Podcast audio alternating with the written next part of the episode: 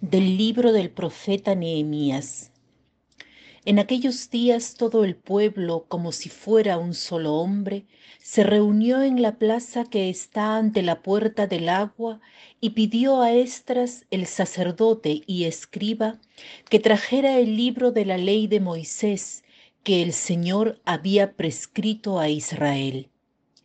Era el día primero del mes séptimo, y Estras leyó desde el amanecer hasta el mediodía en la plaza que está frente a la puerta del agua, en presencia de los hombres, mujeres y todos los que tenían uso de razón.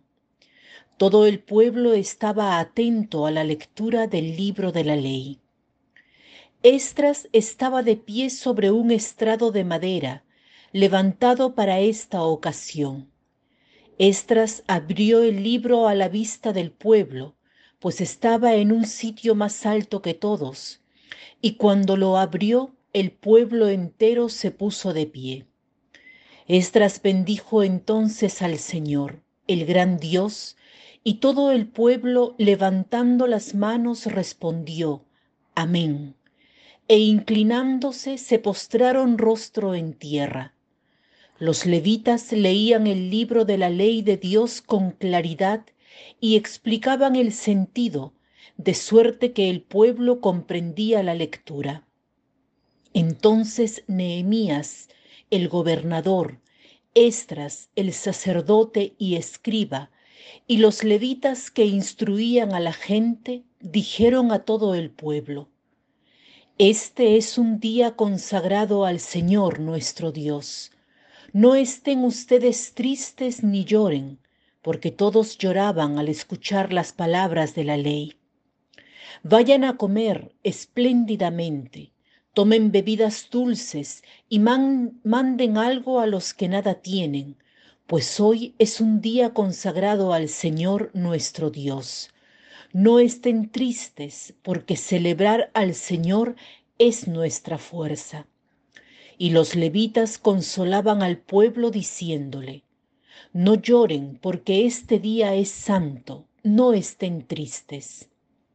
Y el pueblo entero se fue a comer y a beber, mandó comida a los que no tenían nada e hizo grandes festejos, porque habían comprendido las cosas que les habían enseñado. Para este día he elegido compartir con ustedes algunos pensamientos que he obtenido durante la oración, leyendo la primera lectura de la liturgia de hoy, del libro de Nehemías. Es muy bello pensar que el pueblo de Israel, después del exilio de Babilonia, que había sido muy humillante, que los había dispersado, no tenían ya el templo, la ley, Después de que Ciro conquista Babilonia, se les concede a los israelitas regresar a su patria y reconstruir el templo.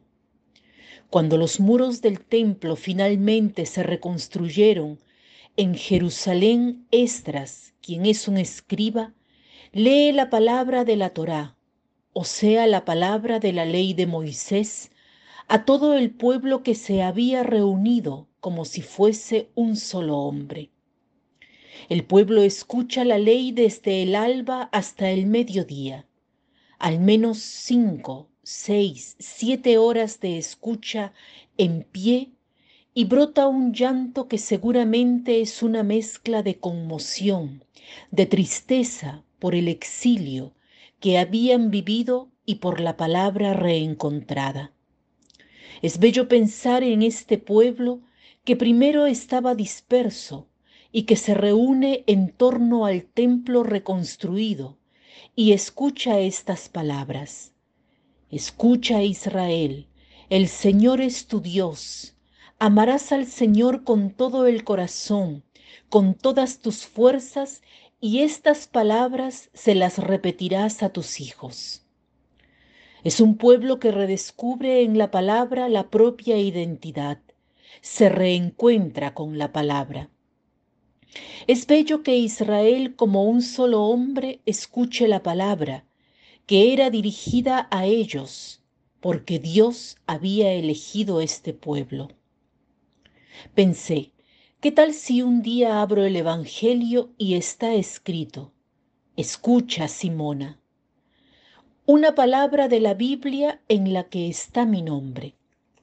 El pueblo redescubre a un Dios que les habla, y este debe ser un día de alegría en el que no se lleva luto, porque la alegría en el Señor es nuestra fortaleza.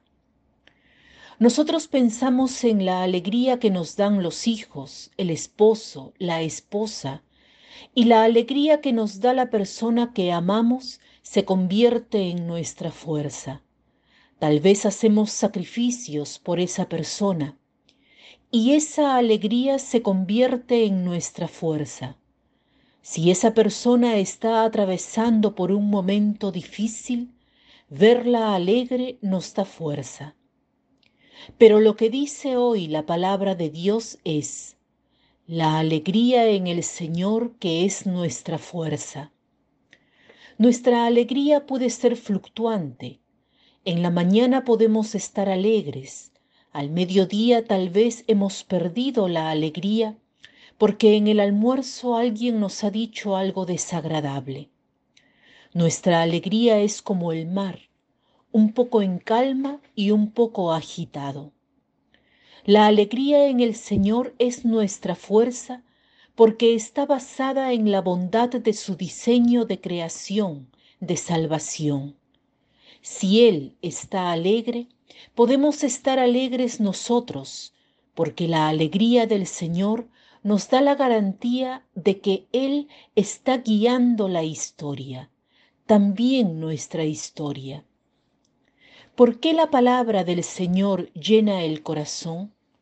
Porque es Dios mismo, es Dios que te habla, que hace que esa palabra suceda, que tal vez cuando la lees aunque no la entiendas, esa palabra obra en tu corazón. Es una palabra que Dios te está dirigiendo. Las lágrimas deberían caer sobre nuestro rostro de alegría, de arrepentimiento. Repitamos hoy esta palabra. La alegría del Señor es nuestra fortaleza, no solo mi fuerza, son nuestra fuerza. La palabra de los hijos que ve que el Padre está alegre y se ponen alegres ellos esperando en el bien y en el amor. Que la alegría del Señor sea nuestra fuerza. Que tengan un lindo día.